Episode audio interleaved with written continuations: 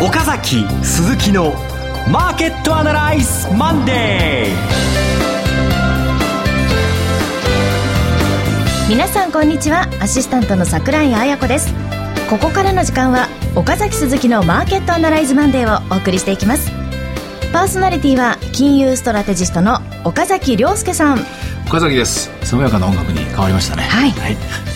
そして証券アナリストの鈴木和之さんこんにちは、スイカズイキです。爽やかな音楽に変わりましたね。同じ大事なことなので2回言いましたということで。さあ、この番組テレビ放送局の BS12 チャンネル12ビで毎週土曜朝6時15分からオンエアしている岡崎鈴木のマーケットアナライズという人気投資番組のラジオ版です。週末の海外マーケット月曜前話今日や最新情報はもちろんのことテレビ放送では聞けないラジオならではのお話など耳寄り情報満載でお届けしますさあ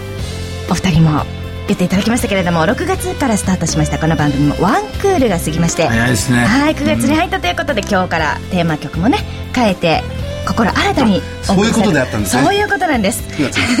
はいさあそしてこの節目の、えー、週だったんですけれども岡崎さんは大阪で豊か商事のセミナーということだったんですか、はい、大変盛況でですね、えー、満員の方々にですね本当に最後までお付き合いいただいて、えー、難しい質問も何問かいただいて、えー、後でですね一人の方にですねラジオこの番組いつも聞いてますよとあの疾走感というかバタバタ感が とてもいいですって褒められました。もう見抜かれてますね、はい、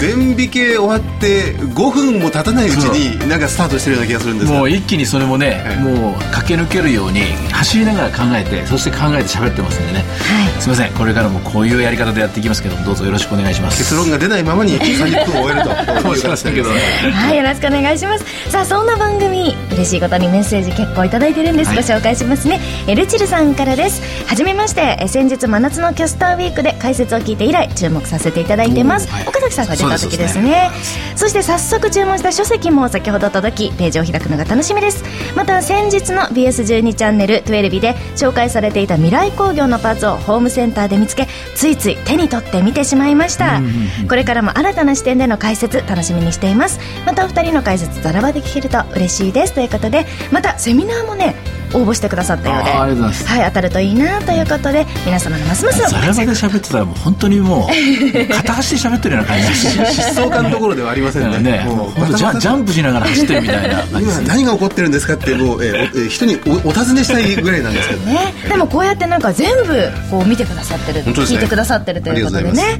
はい我々も頑張っていきたいと思うんですが、えー、買っていただいたってこの本なんですが、はい、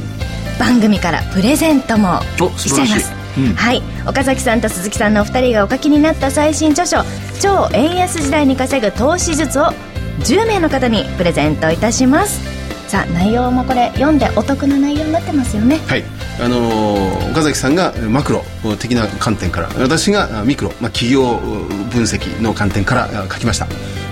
あのぜひお手に取ってご覧になってみてください。結構鈴木さんのところ感動的な文章がキラリと光るところ出てきますのでそうですか、えー、はい、ありがとうございます。あんまり言うとねあの読んでからのお楽しみがなくなっちゃうと言いませんけれども、はい、ぜひ、はい、あの皆さんに読んでいただきたいんですがプレゼントの応募受付は今週中に開始いたしますので番組ホームページとおはがきファックスで受け付けますのでどうぞお楽しみにしていてください。また岡崎さん鈴木さんに質問のある方は番組ブログの右上のコメントというところをクリックして投稿してください。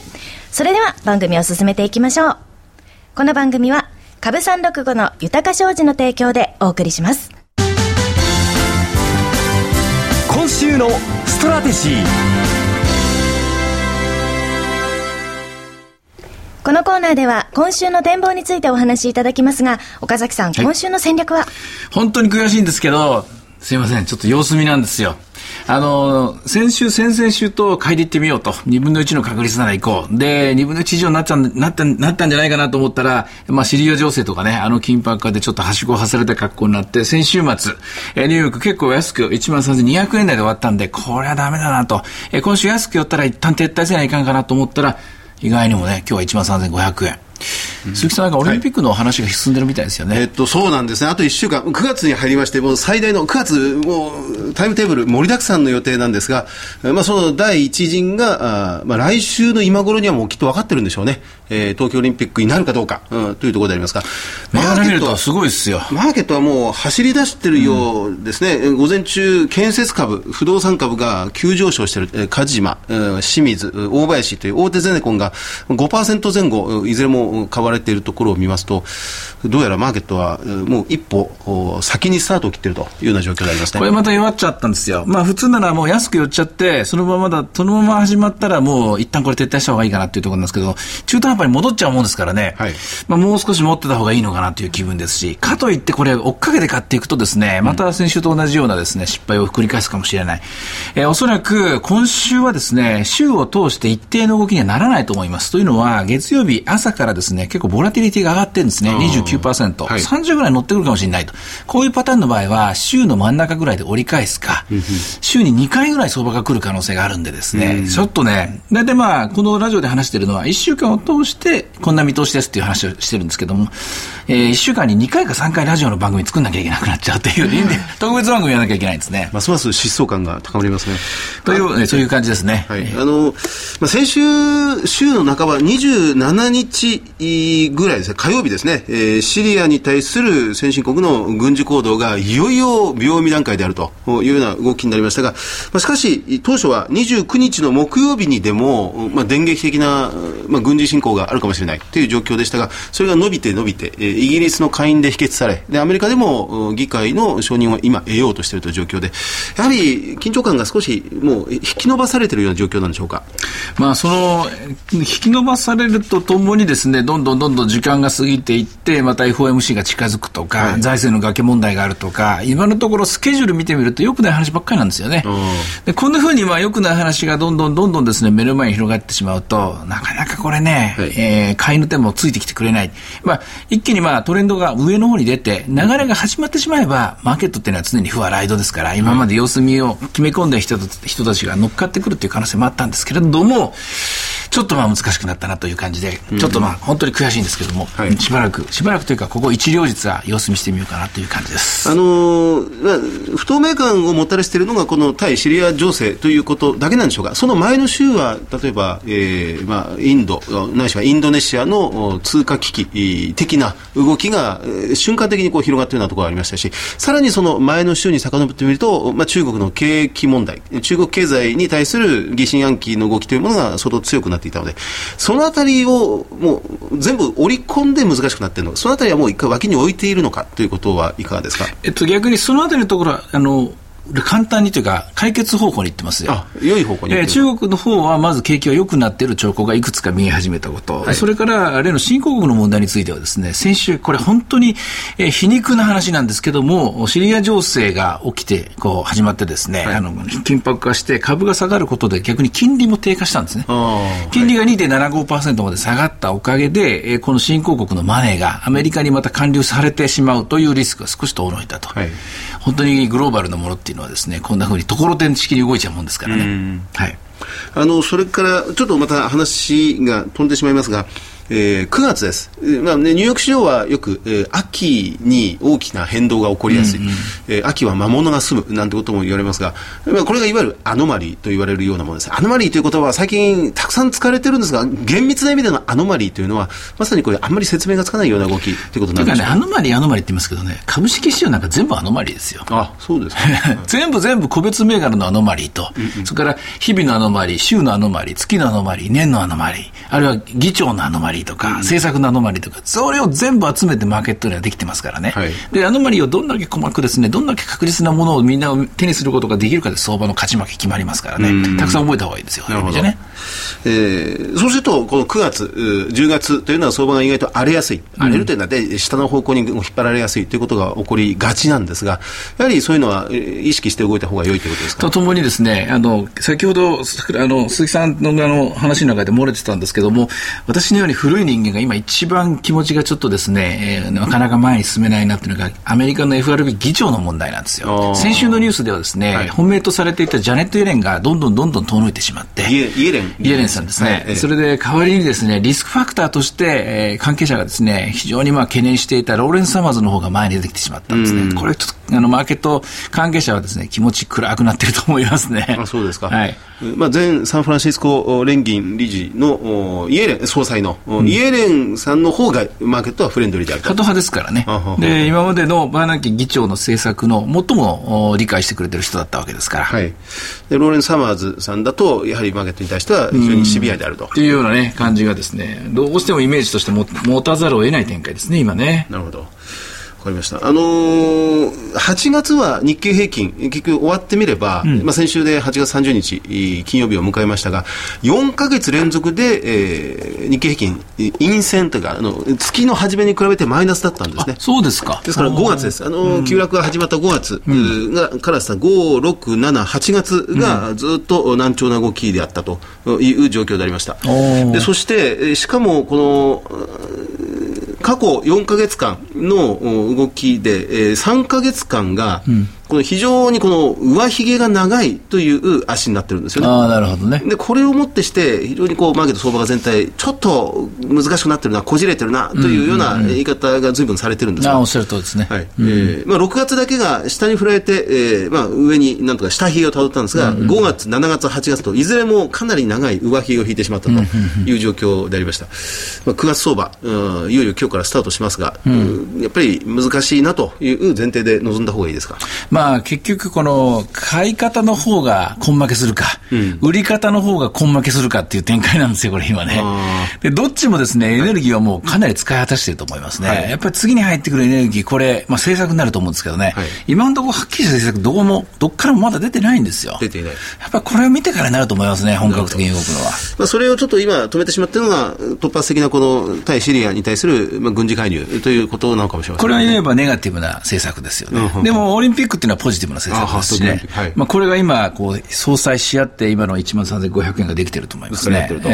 まあ、来週の今日にはそのオリンピック招致の問題もうすっかり決着がついているということになりますがひょっとしたらこれが数少ない突破口になる可能性というのもえ最初の突破口としてはね、ええ。でこのオリンピックで突破されて、その後消費税増税が実はプラスにひっくり返ってくると、はい。消費増税プラス、えー景気弾力条項であるとか、はい。まあ、現在の話とかですね、いろんなものが考えられるんですけど、プラス日銀の追加金融緩和、この辺のものが出てきて、ドンといく可能性まだまだあると思って、これ一応私はメインシナリオなんですけどね。えーまあ、ポリシーミックス。消費税とお日銀の追加的な緩和というものが起こりうるかどうか。ですね。プラス公共投資もしくは、えー投資減税、こういったところですね。はい、それでは前場の、えー指標で見ておくべきところありますか？やっぱりこれセクターですね、今日はね、金融不動産、金融が3%、不動産2%、2.8で、建設1.7、はい。ぐっとこのやはり五輪ムードが高まってきたという感じですね。アベノミクス相場スタートの頃の、まあ、セクター銘柄に戻った感じもあるんですよね。そうそうそう、それが一番言いたいところですよね。はい。ええ。ノンバンクと不動産株が動き始めたというところでありますね。はい、あと株三六五ですね。株三落語は現在1万3507円ですか、496円から507円やり、高値は554円までありました。これ、注目すべきは今日安値1万3400等円までしかつけてなくって、はい先週のですね、ニューヨークの安値の水準っていうのは全然もう、はるかにポンと飛び越して、高寄りして、なおかつ、高寄り発信してですね、高値を模索しているっていう、これは強い動き方をしてますね。なるほどさて、いろいろ展望していただきましたが、この1週間の相場がどうなったかについては、今週、えー失礼しました。土曜朝6時15分から BS12 チャンネル12ビで放送の岡崎鈴木のマーケットアナライズをぜひご覧ください。また、Facebook でも随時分析レポートしています。以上、今週のストラテジーでした。それではここで株365の豊商事からセミナーの情報です。えまずは鈴木さんが登壇されるセミナーです。鈴木一之の株式セミナー。セミナータイトルは成熟国家日本の可能性これからの株式相場の行方成長企業を探すです。さあどんなお話になるんでしょうか？この土日本当にもう資料作りにかかりっきりになっておりました。えあの私はこのグラフを作るというのは非常に苦手なもんでしてそのグラフ作りで宿泊していったというところではあるんですが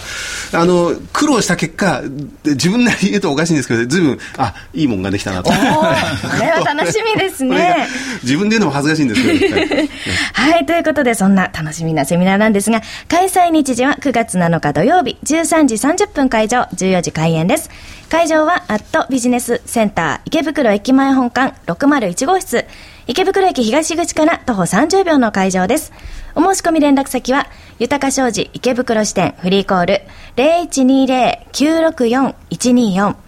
0120-964-124です。受付時間は土日祝日を除く9時から20時。東京の皆さんぜひ鈴木さんのお話を、えー聞けるチャンスですので、ふるってご応募ください。さあ続いて岡崎さんがご登壇されるセミナー2件です。はいまず一つは、えー豊か商事特別経済セミナー in 横浜。タイトルは、円安株高をどう見る新時代の投資戦略で、講師陣は若林 FX アソシエイツ代表取締役の河合道子さんほか岡崎さんです。はい開催日時は9月21日土曜日、12時会場、12時30分開演です。会場は横浜プラザホテル桜の間。お申し込み連絡先は豊か商事横浜支店。フリーコール0120-997-624。0120-997-624。受付時間は同日祝日を除く8時から20時。ということで横浜の皆さん、岡崎さんのお話直接聞けるチャンスなので、はいぜひご応募ください。21日ですのでね、はいアメリカの FMC も終わってるので終わってる大急ぎでこれ資料またまた新しいの作りますのでお楽しみに、はいそしてもう一つです。えーこちらは豊か商事特別経済セミナー in 宇都宮ということで、セミナータイトル、講師も、えー同じ感じになりますね。円安株高をどう見る新時代の投資戦略。えー講師陣も河合美智子さん、他岡崎さんです。ええーですね、開催日時です。これは1週間後ですね、9月28日土曜日、12時会場、12時30分開演です。会場は NOF 宇都宮ビル10階。お申し込み連絡先は豊か商事宇都宮支店。フリーコール0120-997-365。0120-997-365です。受付時間は同日祝日を除く8時から20時。え宇都宮北関東の皆さんも岡崎さんのお話直接聞けるチャンスですので、ぜひご応募ください。なんかあの餃子が有名なんですけども、はい本当に美味しい宇都宮餃子っていうのは駅ビルじゃなくてちょっと離れたところにああ、そうなんですか。知る人ぞ知る。隠れ家というのを ええちらっと聞いたんですが、はいまだ検索しないんですけども、多分終わる時間からですね、最終の新幹線までけちょっと時間があるので、行けるんじゃないかなと思ってですあね。のそれは岡崎さんは宇都宮にえー相場のお話をされに行かれますが、はいえーいらした方に、ねどこが美味しいですかって聞かれた方がいいですよ。地元の方のね、情報が一番ですからね。はい、まあそんな感じで岡崎さんに餃子の場所をね、はい教えていただくという目的で来ていただいても結構ですから、ぜひ皆さんお越しください。はいよろしくお願いしますねはいえいずれの詳細も番組のブログに掲載しますので、そちらもチェックしてください。以上、株三六五の豊か商事からセミナーの情報でした。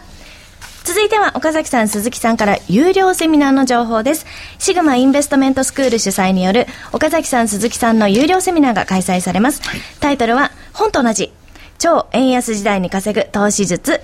実践セミナーということで、セミナー内容は岡崎亮介、鈴木和之が来たるべき超円安時代に勝つための具体的な戦略、戦術を伝授ということで、まあ急にあの急遽決まったんでね、まだはい準備何もできてないんですけど、あこれからということなんでですね。テキストは漁師の最新刊である超円安時代に稼ぐ投資術を利用します。もちろんまだ読んでいない方でも大丈夫です。えそして超円安時代の投資戦略について最新のマーケット環境も踏まえて書籍には書ききれなかった今今後、えー注目すべき指標それから導かれる銘柄にどう対処すべきかといった具体的な戦術戦略の部分まで踏み込んで講義いたします。えそして対面の少人数セミナーのためお二人に直接質問することができますよ。これ溢れちゃったね、あの資料とかたくさんあるんですよね。そうです使い切れなかったものが。書いたんですけど、えー編集の赤木さんに、あの名前出してました。赤木さんにバサッとカットされてしまったところもあったいわゆるボツになった資料が全部あってですね、はいこれなんとかしたいというのと、それと、あの、そういうところを詳しく教えてほしいというですね、あの、何かの方のご要望にお答えして、まあ、あの、何来ていただくかわかんないですけれども、一応、えー急遽、えー、29日からですか、はい決めました、やること。はい。ぜひそんな貴重なね、セミナーに参加していただきたいと思います。実施日時です。9月29日土曜日の13時30分から16時30分。え2回目が10月6日日曜日の13時30分から16時30分。そして3回目最後が10月20日日曜日の13時30分から16時30分の計3回となっています。会場は東京茅場町のシグマベースキャピタルのセミナールーム。えご注意がございます。こちらのセミナーは有料となっております。料金の詳細はシグマインベストメントスクールでホームページを検索し、内容をご確認の上ご応募いただければと思います。ホームページでのご応募は明日からとなっております。これもね、まだ間に合ってないんですはい、よ。もう急遽、すべてが急遽決まったということで、ははいい。えー各回ごとですね、定員になり次第受付を終了させていただきます。えーまた一定の人数に達しない場合、1週間前までに未開講の旨をご連絡いたしますので、ご了承ください。はい、ということで、ぜひ皆さんご参加くださいねスーパー。スキャピタルのホームページは、えー、明日、明日以降でできるそうですね。はい。電話つながるんですけどね。はい。すいません。で一応前半が私で後半が鈴木さんというね、立て付けになってます。はい、以上、セミナーのお知らせでした。フォローアップアナライズこのコーナーでは先週放送の BS12 チャンネル12岡崎鈴木のマーケットアナライズについてお二人にレビューしてもらいます。はい。あのーブラックロックが、えー先日、えーまあ、上場させた、えーまあ、ETF、iShares が、まあ、ちょうど上場1ヶ月経ちまして、あちらにお邪魔してお話を伺ってまいったんですね。えーまあ、これが一つございました。それから、あのー MVS を毎週毎週私の方でご紹介してるんです。えー、モーストバリアブルストック。えー今週最もよく活躍した銘柄。良い方と悪い方それぞれなんです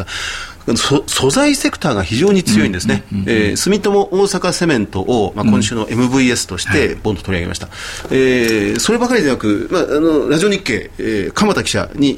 ーその前の週にお越しいただいてご紹介いただいた銘柄、うん太平洋セメントとか、あるいは、えー住友化学とか、えー三井化学、旭化成、化学、セメント、それから石油石炭、そのあたりのうん素材セクターがかなり強かったなというのをご紹介いたしました。あともう一つアメリカ株の現状について、はいまあ不安の原因はここにあるという話と、しかしそれを打ち消すように新興企業株ですね、ナスダックが非常に堅調だという話、特に 3D 革命の話なんか初めて銘柄取り上げさせてもらいました。はいここでね、微妙にね、一致してるテーマが一個あるんですよ。気がつかれたかも、かもしれません。ブラックロックの銘柄、はい3銘柄ありましたね。先進国、新興国、フロンティア。ETF のあん中で一番パフォーマンス良かったのって、はい。フロンティアなんですよね。フロンティア、はい、そうですね。で、アメリカ株の中も今一番パフォーマンスいいのフロンティアなんですよね。うん新興国なんですね。で、ずっと我々、あの、ここ春から、去年の、そうですね、年末からもそうですよね、もう一度そのバリューが見直されるとか言ってですね、はい。バリュー大型が結構ずっとですね、注目されてきて、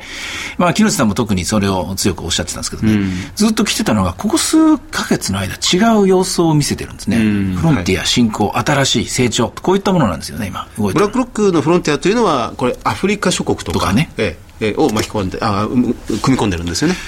まあ、それだけなんですけども、まだ結論は出てないんですけども、失踪中ですえーまだ分析が足りないなと思って、さらにそのもう一段掘り下げていこうというのが、今週の私のまあ自分に課課した宿題だと思っています。はいはい。それでは今日のお話を踏まえまして、投資家の皆さんに今週のアドバイスをお願いします。というわけでね、週の前半、ちょっと様子見というですね、自分ながら、えーちょっと悔しいんですけれども、ここは一一歩引いてですね、我慢して、で、週の後半から、えーもう一回ですね、えー勝負に臨みたいなと思っています。はい。えーまあ、素材セクターの動き、そして東京オリンピック関連というところでしょうか。はい。以上、フォローアップアナライズでした。